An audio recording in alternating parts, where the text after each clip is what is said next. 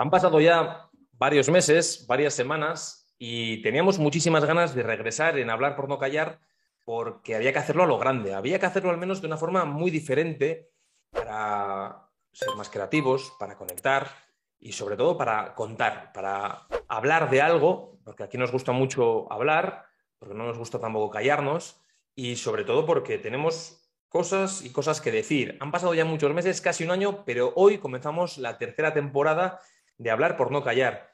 Y, jo, pues hablando un poco previamente de cómo íbamos a enfocar esta temporada, estos capítulos, que no sé si qué periodicidad le vamos a poner, si semanal, si cada dos días, si cada mes, o quizás esta es la primera y única aventura que hacemos, no lo sabemos, pero lo que sí tenemos claro es que vamos a ser más de uno, vamos a ser dos y vamos a hablar de muchísimos temas que a lo mejor comenzamos con una palabra muy clave y que seguramente esto cambie, varíe y nos lleve a divagar. Así que sujétense, agárrense donde puedan, porque aquí vamos a empezar ya a movernos bastante.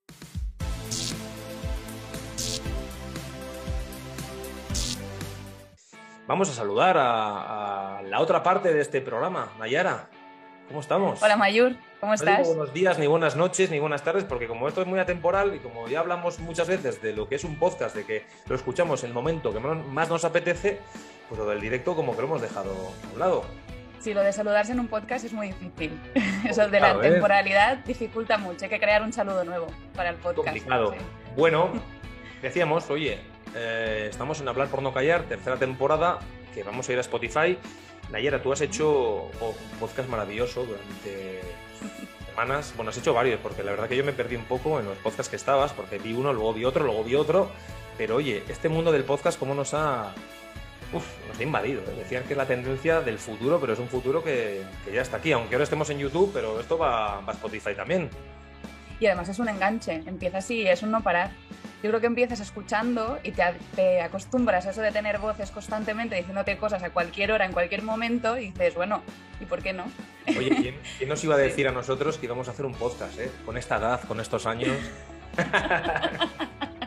que no es para tanto. coño. No es para tanto, ¿verdad?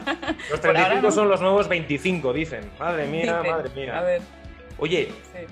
¿De qué vamos a hablar hoy? Porque, jo, mira que hemos estado un poco confeccionando, no escaleta ni guion tampoco, que no es una cosa que vamos a, a etiquetarlo como tal, pero sí que es cierto que vamos a ir a un capítulo que igual dura 10 minutos que 30 años, no sabemos, pero le vamos a poner como una etiqueta de algo, ¿verdad?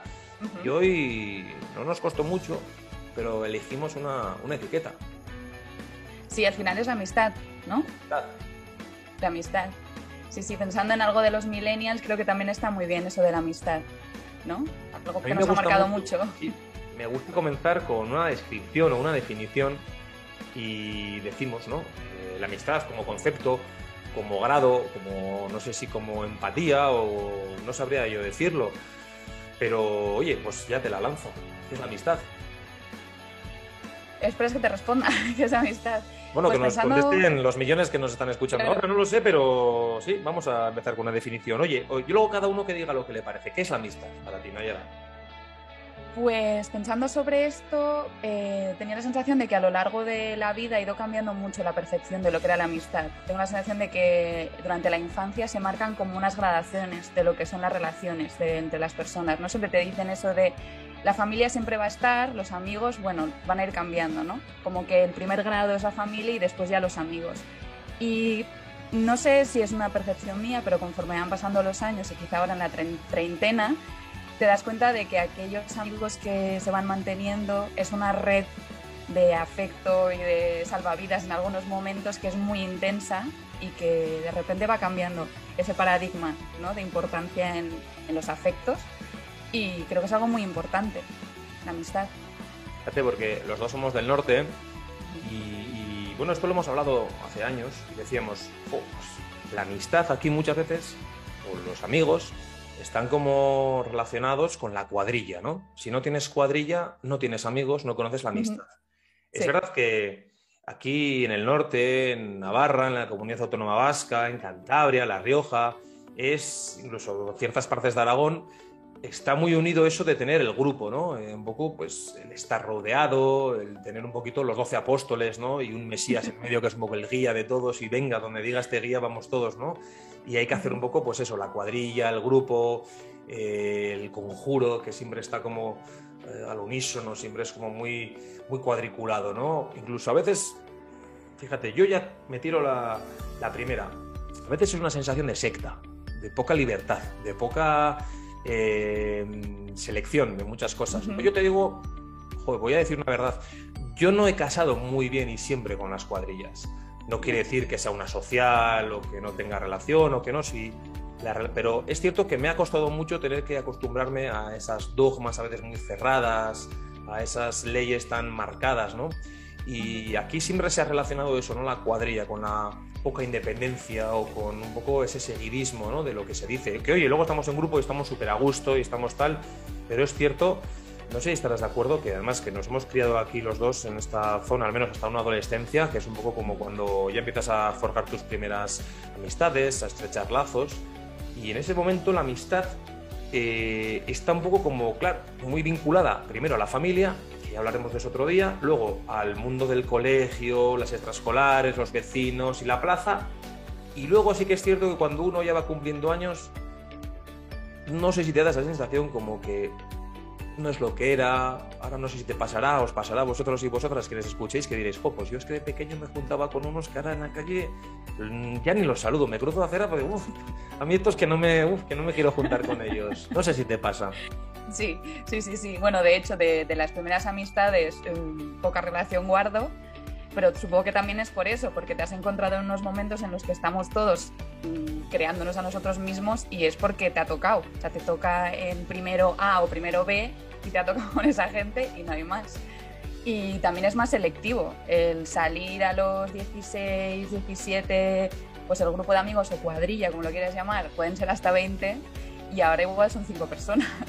Oye, si tuvieras que contar y decirnos, yo amigos, amigos, te digo, igual tengo cuatro, de verdad.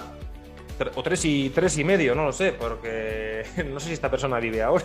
hace años que no, hace meses que no sé de él. No sé si vive, la pongo en la, en la terna. Pero sí que es cierto que lo de los amigos, cuando pensamos en muchas veces tienes un problema, ¿no? Eh, oye, y antes de nada, que nos estamos guiando, ¿por qué hablamos de amistad? Oye, porque somos dos personas, dos millennials, o no sé, o generación Einstein, yo ya no sé en qué punto estamos, te iba a preguntar, porque cuando dicen, joder, los nacidos en el 87, que somos los dos, ¿de qué generación somos? ¿De qué plataforma? ¿De qué etiqueta? ¿De qué escalón?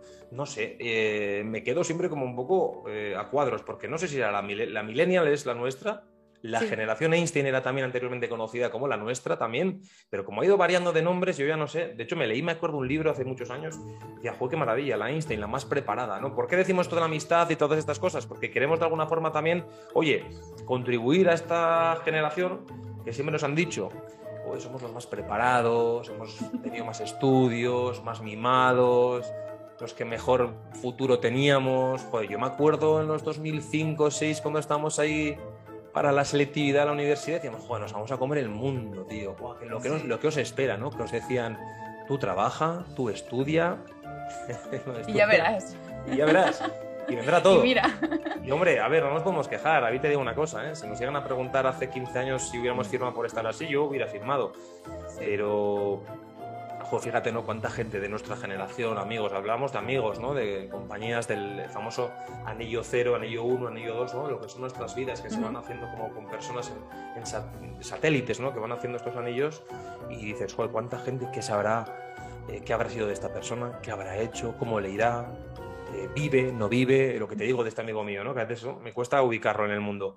Y digo yo, jo, pues em, decíamos, ¿no? Pues que nos sirva este podcast como una catarsis, como un desahogo, que sirva como, oye, un rato para pasarlo bien, para divagar, para reírnos, pero también para intentar, oye, comprender lo que nos ha pasado a esta generación, que yo te digo, cumplimos ahora 35 años y un poco antes que tú, y digo, oye, qué rápido pasado todo esto, tío, hoy.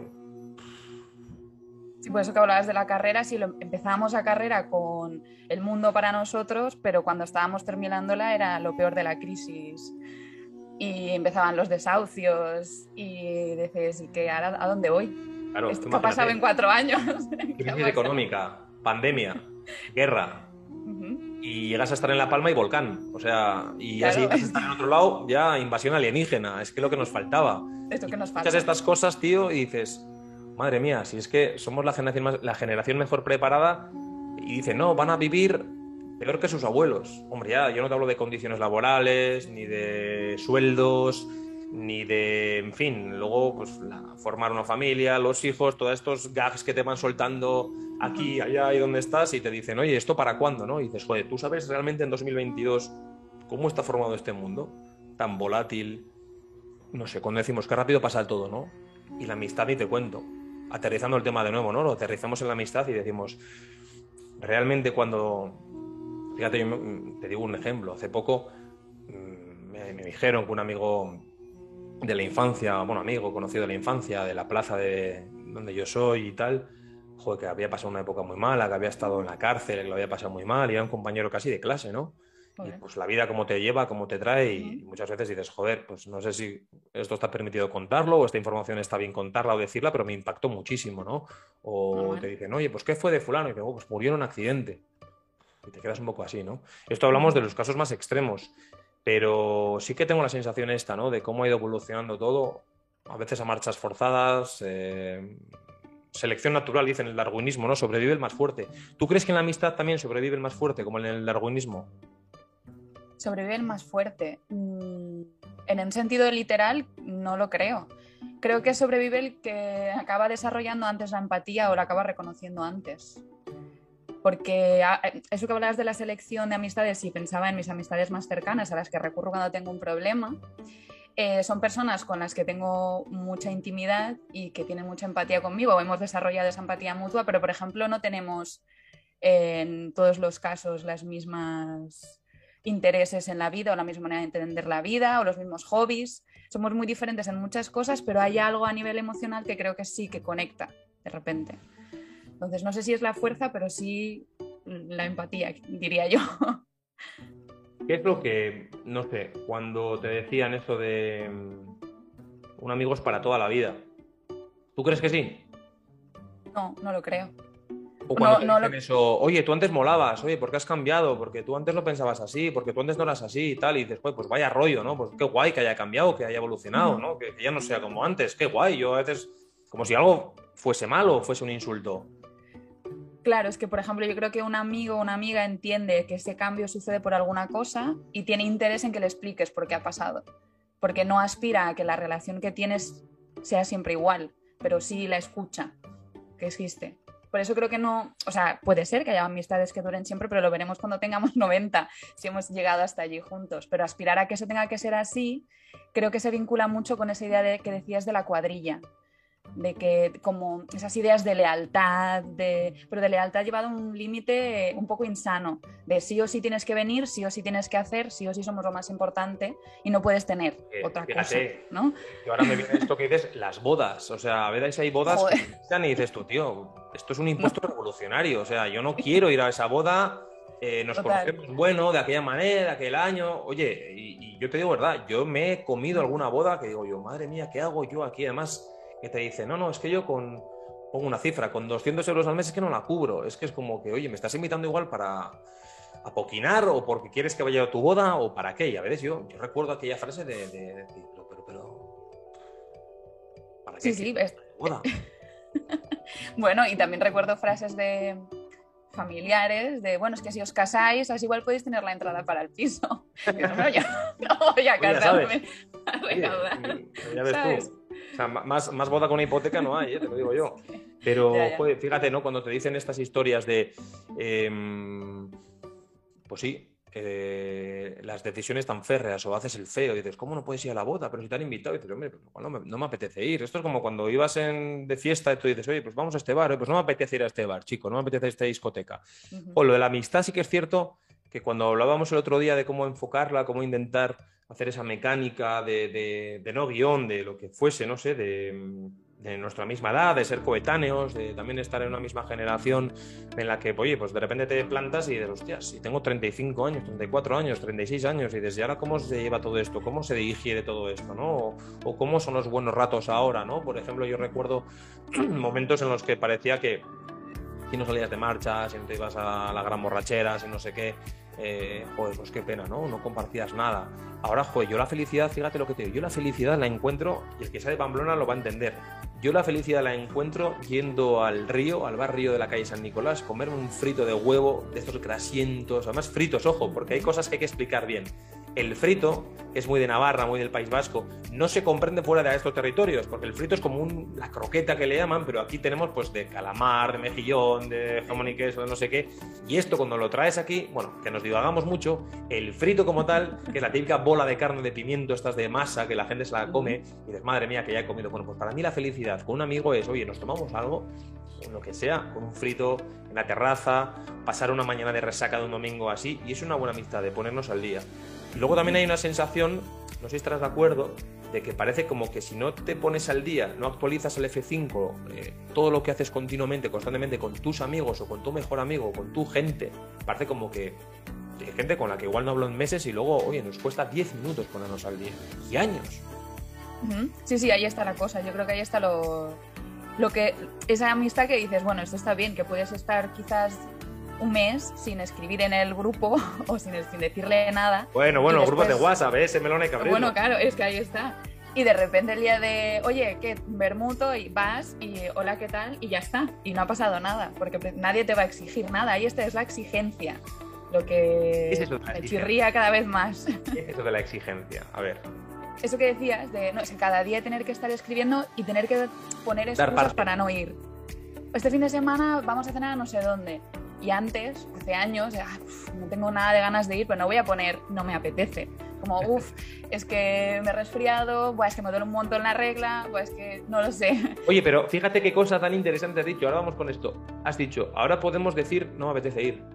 Ahora hemos llegado al punto en el que te permites, ya ves tú, qué licencia, la, la edad, los años, te dan la opción de decir, ay, no me apetece ir. No tengo que pasar lista, no tengo que sellar, no tengo que fichar, ¿no? Para poder estar como eh, al unísono y... Joder, es verdad que, oye, igual hay gente que nos está escuchando y dicen, estos no tienen ni puta idea de lo que es la amistad, ni la cuadrilla, estos qué cojones sabrán. Puede, estar pasando, ¿eh? Que nos escuchen y digan, oye, pues para mí lo más guay es la cuadrilla, estar todos en la piscina todo el verano haciendo lo mismo, jugando a cartas, y oye, que es muy respetable, pero a mí de verdad que cuando se anula ese tipo de voluntades de ser más individuo y no estar siempre tanto con la masa y el público y el rebaño y, ay, sí, a mí oveja negra ha siempre para estas cosas. Y, joder, cuando ves este tipo de historias dices, chico, porque, mm, pues no, pues qué bien se está muchas veces eh, dándote una vuelta solo o lo que sea. Fíjate, yo te diré, yo hace mil años que no me he ido de vacaciones con amigos, pero mil años, igual yo creo que tendría, sí, mayoría de edad tendría, pero no recuerdo, o sea, de esto de irte todos en masa, en grupo, fíjate, porque muchas veces como cada uno somos muy raros de su madre y de su padre, pues, pues, pues, yo qué sé, pues nos pasa, que, nos, lleva a veces a ver, joder, qué raro eres, tío, ¿no? O cómo te gusta, bueno, haz un experimento, no sé si te has ido de vacaciones con amigos, pero tú fíjate Sí, sí, bueno, con amigas. Sí, hay un grupo de amigas. ¿Cómo duermen, eh? Más de uno, uno con la luz apagada hasta abajo, otro con antifaz, otro con un cojín en los pies, otro con dos mantas, otro lleva sus sábanas de casa, chico, y, es una experiencia eso, ¿eh? Otra que no se entera de que el colchón es como un papel hasta el cuarto día, porque cae como un tronco, sí, sí. Ah, para mí el viaje, por ejemplo, con, con mis amigas, aunque no sea fuera de la isla, eh, lo mantenemos cada año. Porque, por ejemplo, es una de aquellas cosas que puede ser que llegue el invierno y no nos veamos, cuatro o cinco meses, que no coincidamos todas, lo que se dice todas, ¿no? Esas cosas. Pero el viaje sí se intenta que podamos estar, porque además son cuatro o cinco días en los que ellas están sin niños, estamos sin parejas y, sí que hay una norma desde el primer año que salimos siendo ya un poco más adultas, y es que si hay un plan ¿no? estipulado, pues vamos a ver esto, lo otro, tal. Pero si en algún momento alguna dice, oye, mm, mm, me estáis hartando ya, necesito estar yo sola, coge, se va y no hay explicaciones. O sea que el plan es, pero no, no está rajatabla. Menudo melón has abierto, ¿eh? Lo de los hijos.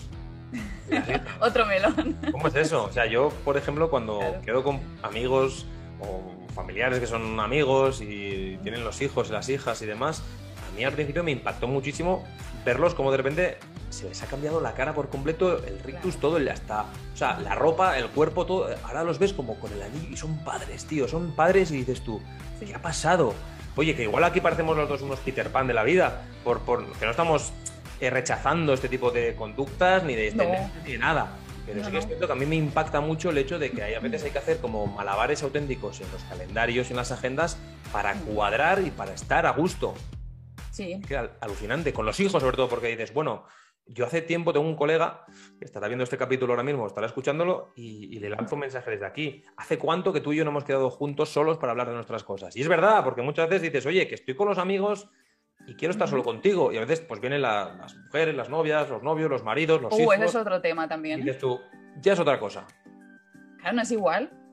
No es igual. Y eso también es una cosa que por suerte, entre el grupo de amigas eh, hemos ido cada vez teniendo más confianza para poder hablar estas cosas y hay fechas que son solamente para nosotras. O sea, no hay parejas invitadas y evidentemente no hay niños.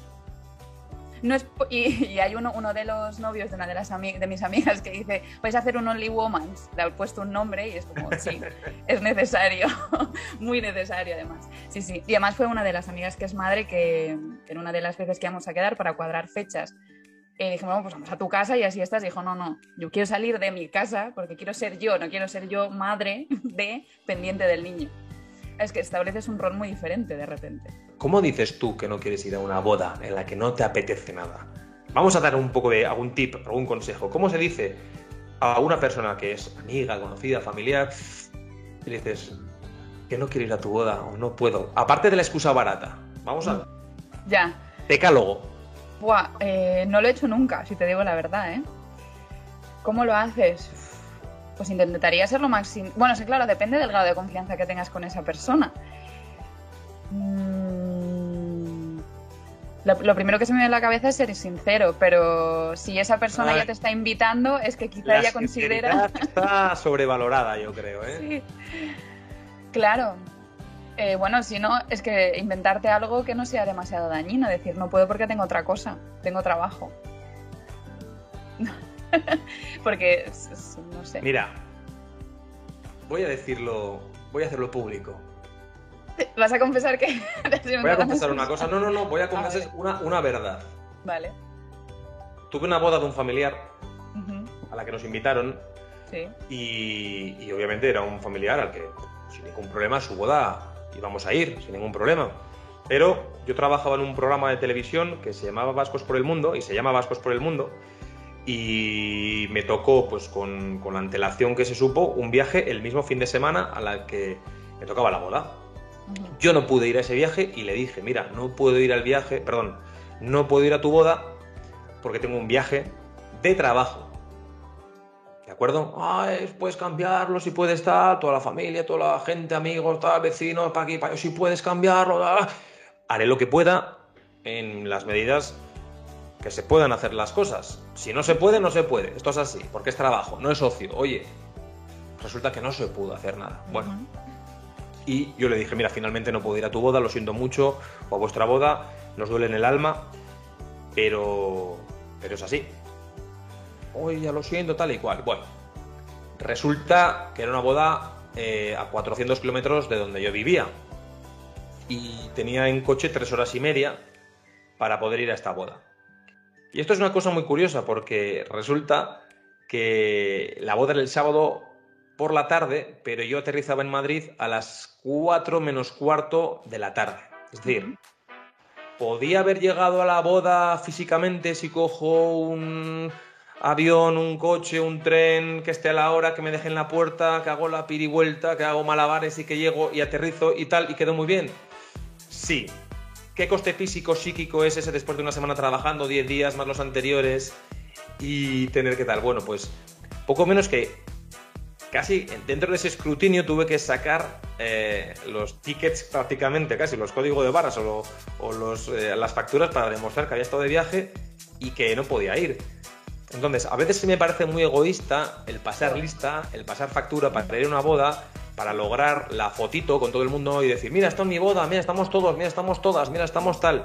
Pero a veces llega la... Yo creo que hay veces que a la que la gente la boda le, vuelve loca, le vuelve loco, una boda. Creo que es el máximo del aparentar. Claro. Yo también lo pienso. el paradigma máximo y he podido hacer esto, y mira qué vestido, y mira las flores, y ojo tú que hemos traído a alguien que toque, y eh, a mí me siempre han parecido así, que me imagino que quien lo vive lo vive con un montón de ilusión y tiene que ser chulísimo, pero mm, sí, lo veo también un poco así. Pues fíjate, eh, a día de hoy esa relación está como muy tensa, muy áspera, está muy con fricciones, porque no pudimos ir a esta boda mm. y por un motivo puro y duro de trabajo, pero parece como que yo tenía que pedir perdón por tener trabajo y por no poder ir a una boda en la que yo me estaba jugando mi puesto de trabajo. Y esto, como que me ha pasado una factura en algunos ámbitos y he tenido que hasta que justificar más de una vez y tener que decir más de una vez por qué no fui, porque es que encima, claro, ese mismo día a las 10 de la noche fui a un concierto. ¿Sabes? Fui a un concierto y se me vio en un concierto unos vídeos de Instagram y unas fotos y dice, pero ¿qué haces en un concierto? No está en mi boda, hombre. Para que yo vaya a tu boda después de 13 días de trabajo, de un viaje que iba desde la otra punta del mundo, em, pues hombre, entre mi concierto que lo de mi casa y quedar en mi casa, como tiene una boda no puedo hacer nada, está limitado hasta mañana, ¿no? No puedo ir a... Pues esto pasa. Este tipo de cosas en las bodas pasa, ¿no? Por eso las amistades, por este tipo de chorradas, pues oye, si se rompe una amistad por esto, igual es que no era tan buena amistad. No. No, no. Por eso no sé si al final lo que decías antes de la supervivencia de la más fuerte es realmente eso, sino de, aguantar la madurez de cada una de las personas que participe de esa amistad. Porque yo creo que también eso es un grado de madurez en, alguna, en algún sentido.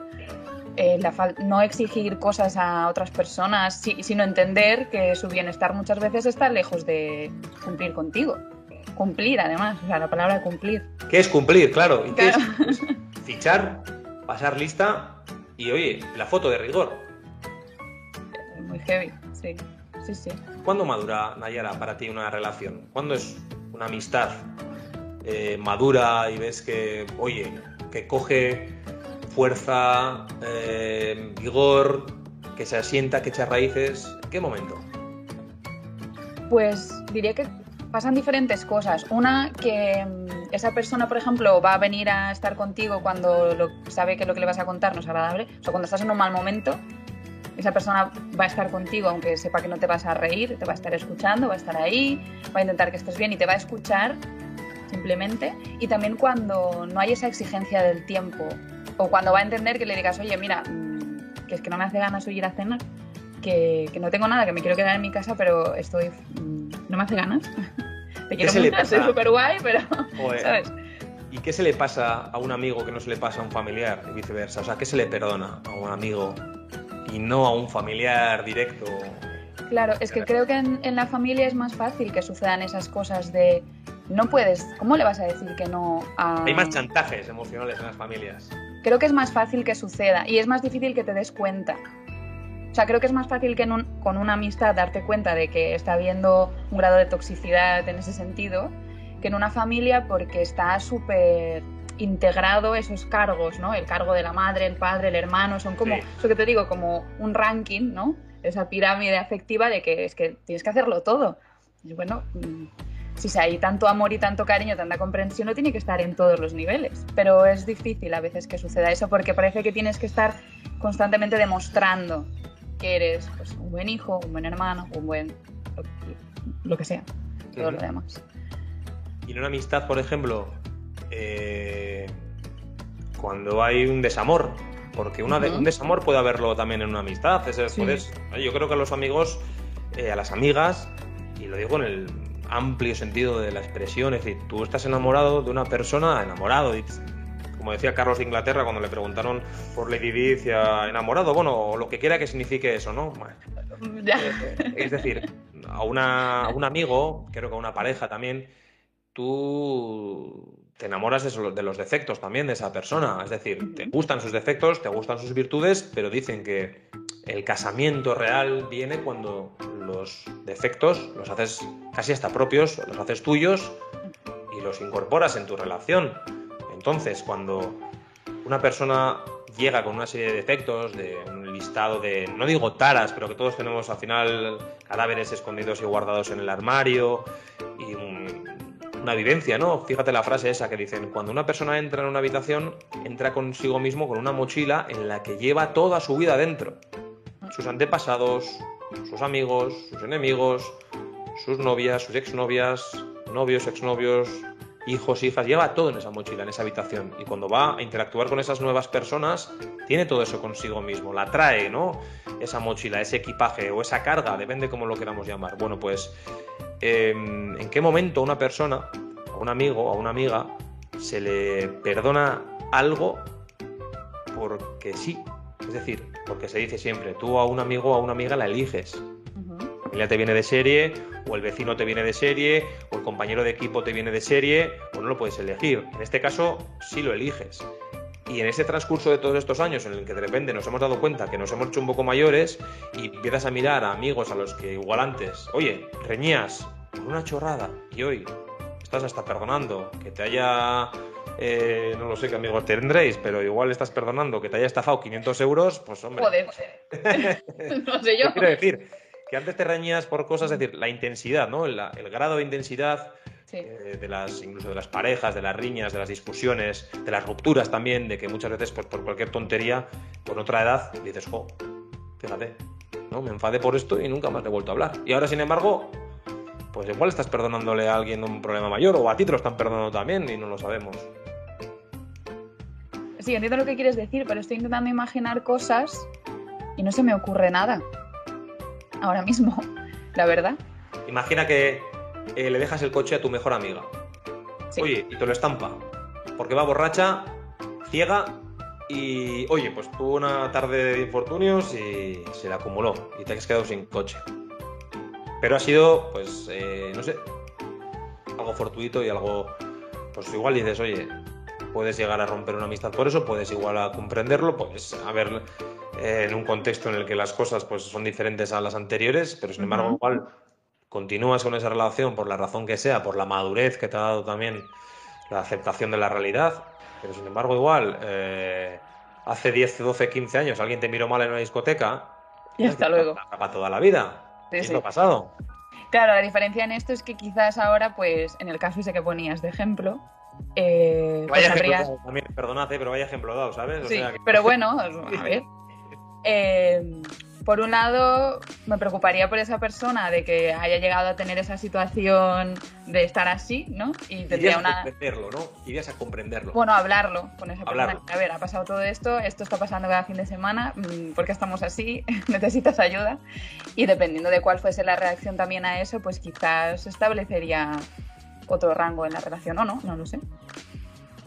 ¿Y cuándo mejora una relación? Es decir, nosotros em, dicen, ¿no? La intensidad, el roce hacia el cariño, mm. llamarte, no llamarte, el saturarte muchas veces de, de información que igual no tienes ni por qué saberla, ¿no? Pero, joder, a mí me da mucha eh, envidia sana, o me, bueno, envidia no porque no lo puedo tener todavía por la edad o por las circunstancias de todo, pero sí que me encantaría tener el día de mañana muchísimos más años, el doble o más de lo que tengo, y decir, y conservar amigos de, siempre, ¿no? En los que has vivido, fíjate, nosotros tenemos la que tenemos, y decir, pues has vivido experiencias que en el fondo, nada, es la escarcha de la punta de un iceberg enorme, y cuando tengas 69 años el día de mañana, y tengas amigos de la época y digas, hombre, ¿Te acuerdas cuando.? a mí eso me parece súper bonito, el haber vivido tantas cosas, hmm. tantas experiencias, viajes. Es, bueno, tiene que ser alucinante. Yo, sin embargo, no sé si en el mundo en el que estamos ahora, por la instantaneidad, la rapidez, la inmediatez en la que nos movemos, nos va a permitir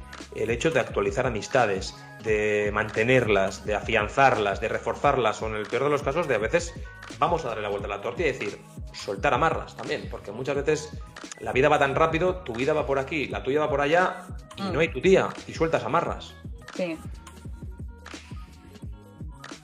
Pues veo esa parte como romántica de, llegar a ser muy mayor y decir, hostia, llevo 60, 50 años con esta persona de amistad y hemos compartido todo esto, pero bueno, igual es diferente ahora a partir de nuestra edad, porque ya se supone que tienes un grado de madurez, pero no sé si también es un poco raro. Quiero decir, eh, cambiamos un montón. O sea, no cambiamos en muchas cosas, pero a la vez sí. O sea, lo decíamos ahora, como te dicen, oye, antes molabas, tú antes eras, oye, ahora has cambiado, hombre. Menos mal que he cambiado, ¿no? Porque si llego a ser la misma persona que con 20 años, mal. Claro. Y entonces, que haya una serie de personas que, o sea, que se puedan conjugar en esos cambios ah, y, lo, y lo hagan durar, no sé si, si eso puede suceder realmente. ¿Sabes? Lo hablábamos hace un, par de semanas con un grupo de amigas que teníamos eso de, pues, ¿te acuerdas cuando íbamos al instituto? Porque ellas sí que se conocen desde el instituto. de amistades y hablando de un grupo de chicas que, que se conocen pues desde, bueno, desde primaria, casi preescolar. Ah, porque mira, y yo pensé, pues que eso no es muy normal, creo yo. Ser como, además, la piña de amigas que siempre van juntas, que además sus novios acaban siendo colegas y dices, que me suena muy raro. ya. ¿Sabes qué te digo? novias y novios, mismas cuadrillas, mismos amigos. Uf, ¿cómo Pero luego hay una ruptura y ojo, ¿eh? Ojo. Claro, yo solo pienso. Eso es una cosa que sí que eh, lo he tenido como muy claro desde que volví a estudiar. Hay a los novios de mis amigas los aprecio un montón. algunos son más o menos amigos o tienes más o menos empatía pero hubo un momento en el que era como, ah, tenemos que quedar siempre, ¿no? Las, las amigas con, con, los novios y tal, y podernos ir de viaje. Y cuando una dijo, vámonos de viaje, y dijo, podemos irnos a Disneyland, un día dije, a ver, a ver, tú, tú a ver, piensa lo que estás diciendo, pero analízalo de verdad, no en tu cabeza. Nosotros nos podemos entender muy bien, y si yo un día que nos estamos de viaje te digo, mira, no te aguanto más, me tengo que dar una vuelta, pero piensa eso añadiendo a tu pareja a la mía, que cada uno es de su padre y de su madre, que yo al mío le quiero y tú al tuyo también, pero yo no tengo por qué aguantar según qué cosas de otra persona, ¿tú te imaginas eso en medio de Disney y rodeado de que Tú estás, estás loca. Eso es imposible. Y, creo que a veces entender esos límites es muy importante también, porque es eso, si una amiga lo deja con su pareja ahora mismo, mi amiga va a seguir siendo mi amiga y él, pues mira, si la ruptura ha estado bien y ellos después tienen contacto, te entrarán, pero si no, es muy posible que no haya mucha más relación después con esa persona. Y no creo que pase nada malo tampoco. Vaya, vaya ejemplo el que de repente, claro, el momento de rehacer y aparece con otro, o aparece con otra. Y esto ha pasado muchas veces, ¿eh? Y el hecho de tener que decir ahora, bueno, es que yo conozco a la de antes o al de antes, ¿no? Y poner la cara esta de póker de pues no está tan mal la cosa, ¿no? Sí, yo sí que es cierto que creo que ahora ves a, los chavales, a las chavalas o más jóvenes y, yo no sé hasta qué punto, joder, fíjate, no estamos divagando y filosofando de cosas que ya veremos a dónde llegan, pero porque es un concepto muy abstracto el de la amistad, ¿no? Hemos empezado a hablar de que aquí, pues en el norte, es una manera de llevártelo, pero yo he ido luego a, otras zonas, pues más al sur, en Andalucía, en Madrid y tal y cual, y ahí de repente a mí me chocaba mucho. Cuando yo llegué a Madrid que todo el mundo me llamaba cariño, cariño esto, cariño lo otro, cariño tal, qué tal, guapo, guapo, guapo, y dices tú, pero si a ti no te conozco de nada. Un abrazo, el toque, el que te agarran, el abrazo, el beso, y dices tú, oye, ¿no? Y aquí, como somos más norteños, con ese espíritu un poco más cerrado, más tal, ¿no? Que ahora de repente, no sé, tú ves a los chavales y las chavalas, lo que iba a decir, que a través de las redes sociales pues que esos lazos, esos vínculos se estrechan mucho más, pero no sé, o sea, podemos hablar incluso ahora del otro día hablamos aquí con un amigo nuestro, muy fan de este programa, Alberto Guzmán, que nos decía, oye, ¿os habéis fijado cómo liga la gente ahora en Pamplona? ¿Cómo ligan y tal igual? Te viene un tío con la camiseta de Osasuna ¿Y, ¿Y, a dónde vas con un tío así? Por favor, debería estar prohibido, ¿no? Y tú dices, ya, ya, ya. Y tanto que sí, ¿no? Pero, oye, cuando decimos lo de ligar, que hay aplicaciones para ligar, para tal, para cual, y tú dices para la amistad, ya hay aplicaciones que incluso que se están fomentando para ayudar en las habilidades sociales, para poder tener una tejer una red en la que tú tengas una base más sólida para una amistad, para que tú tengas un poco más de continuidad, para que sepas que no puedes meter la pata si dices esto, para que no sepas políticamente correcto, para el tal, es decir, joder. A ese punto. Yo he visto aplicaciones que están en prototipo, incluso ya están más de unas despegadas, en las que, despegadas digo, que están, están en launch, como si te, que están ya al público y que, y que se están llevando a cabo, de cómo tener una relación sana. También es cierto, están buenos consejos de tener una relación sana, que no sea tóxica, que no sea también... Hablamos de relaciones positivas, también hay relaciones tóxicas, o sea, tenemos incluso a veces ese miedo a soltar amarras a relaciones tóxicas que como llevan toda la vida con nosotros y con nosotras, y decimos, bueno, ¿cómo le voy a hacer esto? Si llevamos toda la vida, si nos conocemos desde pequeños, bueno, pues mm.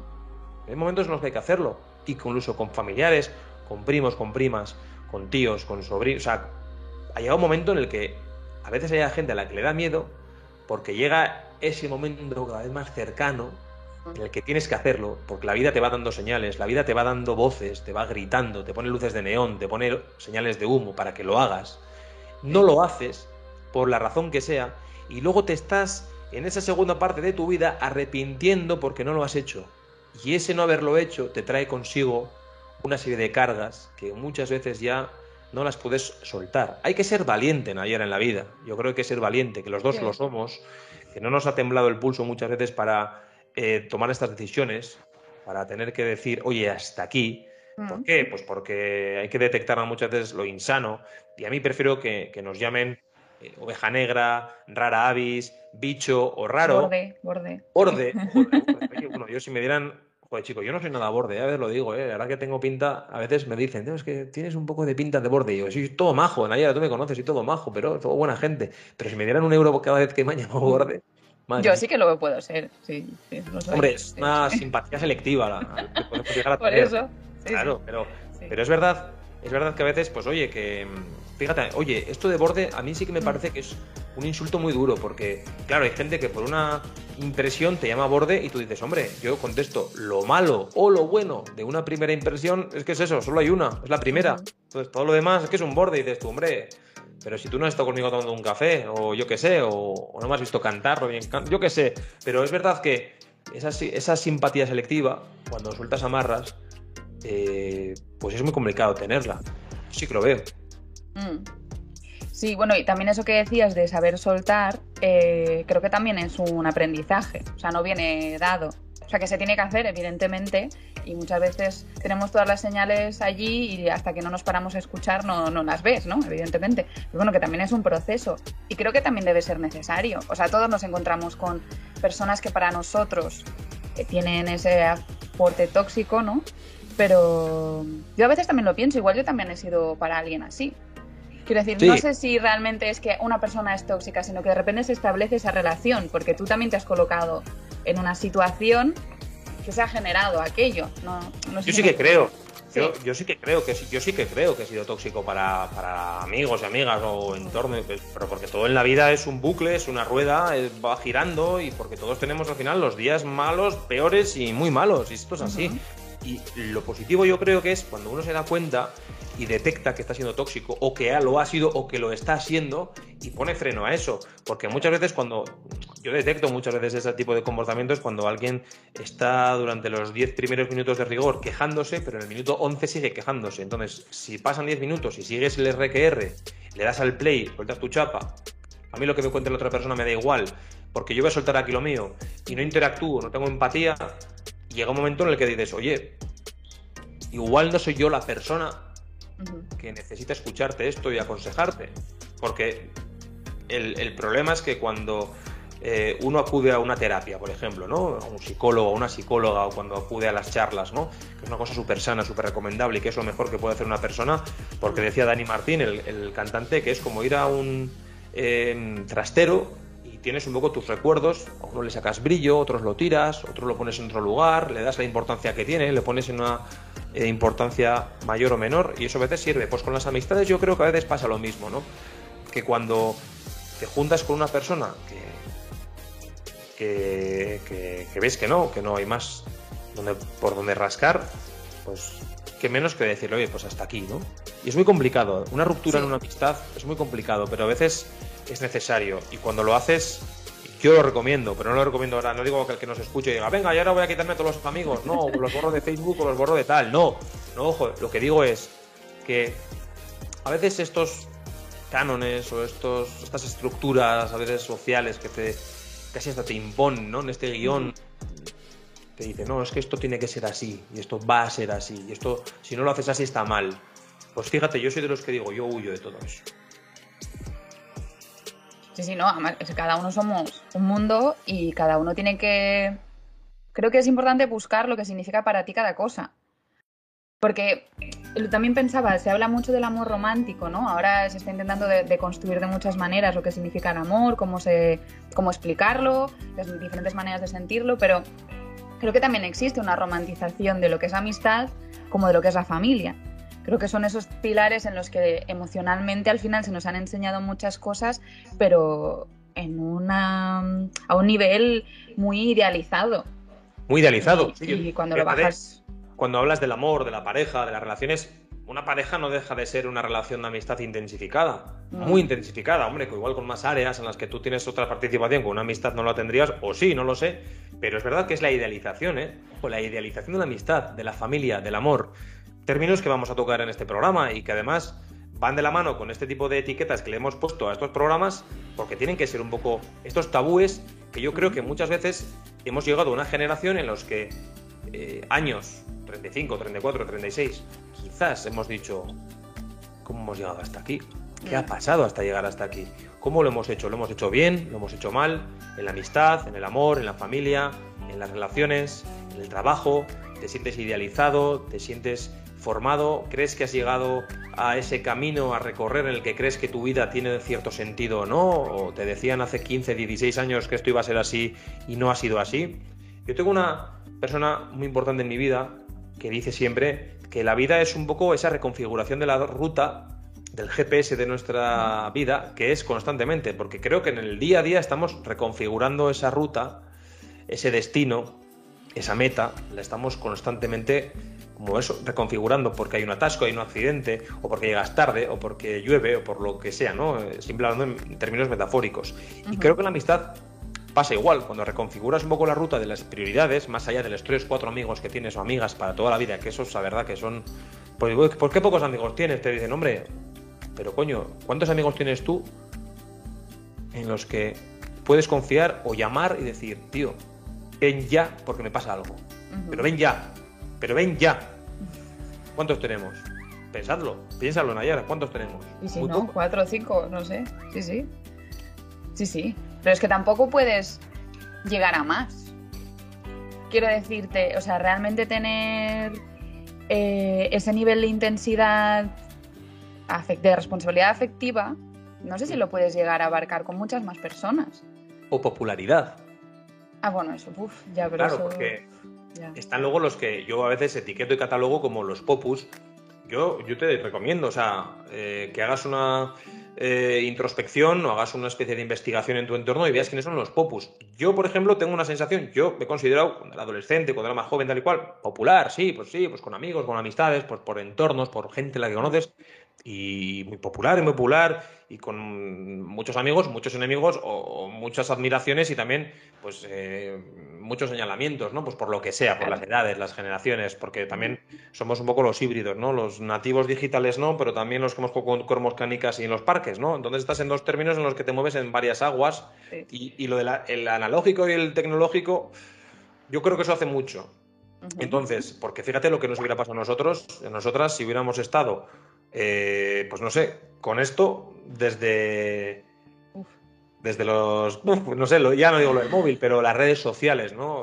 Nosotros recordamos el famoso Messenger, que era un poco para nosotros un poco la comunicación, incluso para ti, para mí, cuando nos hablábamos por Messenger. Y ahora nadie sabrá lo que es el Messenger y lo que.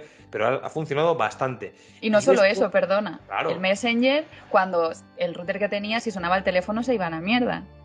es verdad. que además había eso. Perdona.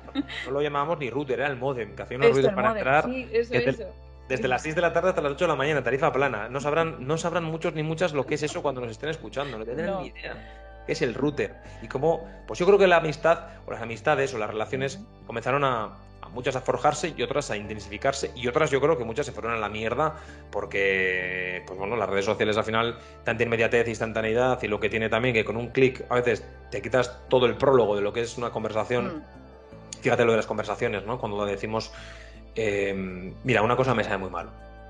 Que llegue tu cumpleaños y que te manden whatsapps. O audios. Pero por qué te sabe mal a mí me gusta la llamada. Ay, o la gente ya que te manda por Facebook porque es Blanchi. Ya, yo a esa gente la cruz. O sea, ya no son amigos, ya la cruz. ya te lo digo en serio. Ya tú nunca me felicitas por WhatsApp, menos mal. Eh, o sí, no lo sé, ya me voy a fijar este año. Pero voy a, que sí, voy a hacer muchas más cruces. ¿eh? Yo a mí me gusta llamar, tus 20 minuticos, ahí la charla, el ponerte al día, el tal. Hombre, a mí me gusta la llamada como Dios manda, hablar por no callar si hace falta, como es este programa. Pero a mí eso me pone enfermo, tío. O las navidades, o el feliz año nuevo, todas estas cosas que ya sé que es a veces un poco para Fernalia. Pero a mí me gusta, o la videollamada, o, el no sé, me encanta. Ahí, mira, estamos en un momento, hablando de la amistad, por acabando también, estamos en un momento en el que tenemos más posibilidades que nunca para todo, para todo, ¿eh? Para la comunicación especialmente. Y creo que es la vez en la historia se puede decir que peor uso estamos haciendo de una tecnología que es maravillosa. Y lo de las redes sociales, o el, potenciar, el potenciar, por ejemplo, una acción como una videollamada, una lo que sea, ¿no?